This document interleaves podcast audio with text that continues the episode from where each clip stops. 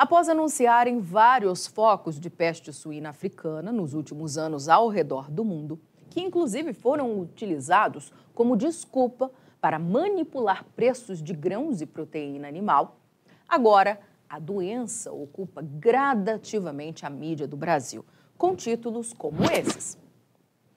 Novo surto de peste suína africana na China coloca o mercado em alerta. Mapa realiza simulado de peste suína africana no Brasil. Mapa divulga plano de contingência para a peste suína africana.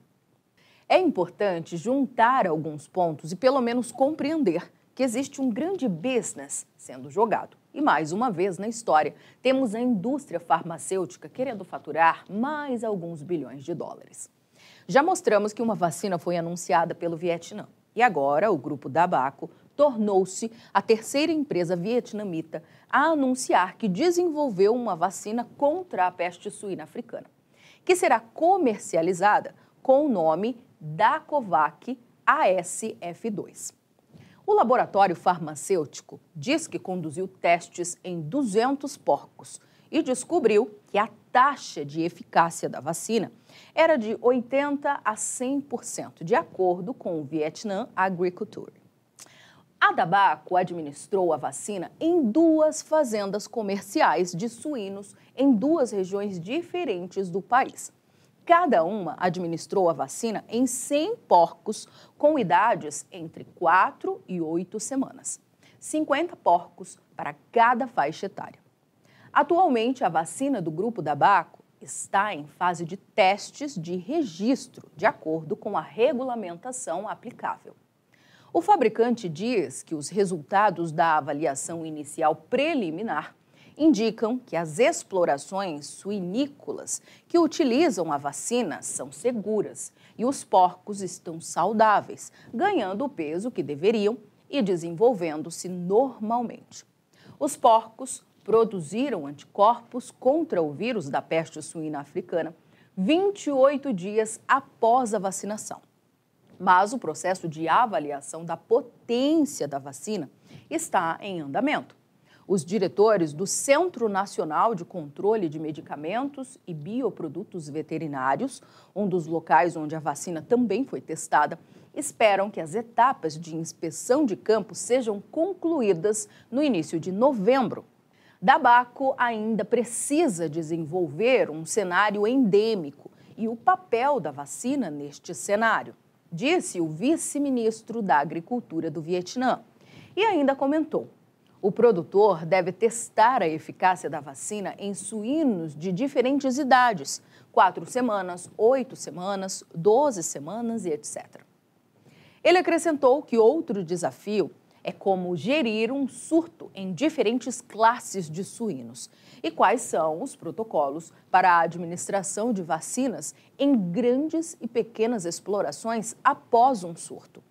Como já mostramos, o grupo da Baco não é o primeiro a produzir uma vacina contra a peste suína africana, mas entrou no mercado depois de as primeiras vacinas comerciais contra a doença terem sido aprovadas para uso doméstico. A agência de notícias Reuters informou que o Vietnã exportará 2 milhões de doses de vacina contra a peste suína africana para Filipinas até outubro de 2023. Além dos desafios acima mencionados, o grupo da Baco espera massificar, produzir e comercializar a vacina até o quarto trimestre de 2023. Mas o business da peste suína africana está de olho em outros números e que revelam o big business.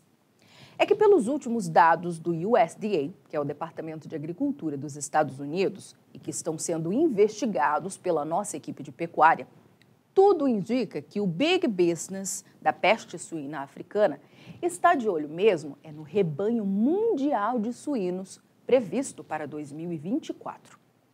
Segundo o relatório do órgão norte-americano, a China vai ter em 2024 o maior rebanho suíno do mundo, com 416 milhões e 800 mil cabeças, ou seja, 56,6% do rebanho mundial vão estar por lá. Um mercadão para quem tem uma vacina, não é mesmo? Mas não é só isso. Eles estão de olho mesmo é no rebanho suíno mundial.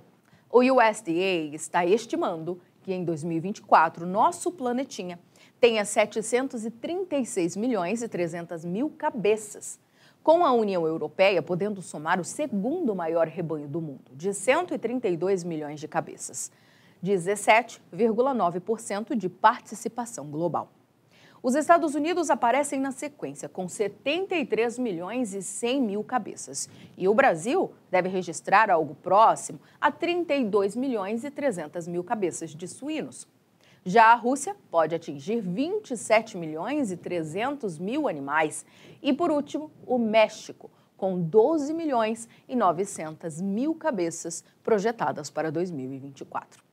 Só para lembrar, a peste suína africana, também conhecida como PSA, tem seu primeiro relato em suínos domésticos no Quênia, nos anos 20, e depois se disseminou para a maioria dos países da África subsaariana. Em 1957 e novamente em 1960, a doença foi introduzida em Portugal por meio de restos de alimentos de aeronaves, contendo produtos derivados de suínos contaminados com PSA. É importante também lembrar que a doença viral altamente contagiosa, mas só entre os suínos, faz parte da categoria das síndromes hemorrágicas, causada por um asfivírus. A doença é exclusiva de suídeos, suínos domésticos e javalis, e cruzamentos com suínos domésticos, os javaporcos. De novo, a PSA não afeta diretamente a saúde pública. No entanto, pode gerar impactos econômicos no comércio de suínos, seus subprodutos e a segurança alimentar. Mas, como acabamos de ver, desde a década de 20, ela está aí e até agora não abalou a segurança alimentar do planeta, a não ser o bolso de alguns produtores de grãos, quando, por exemplo, volte e meia, os chineses usam a peste suína africana para comprar grãos o mais barato possível em grandes países produtores como o Brasil.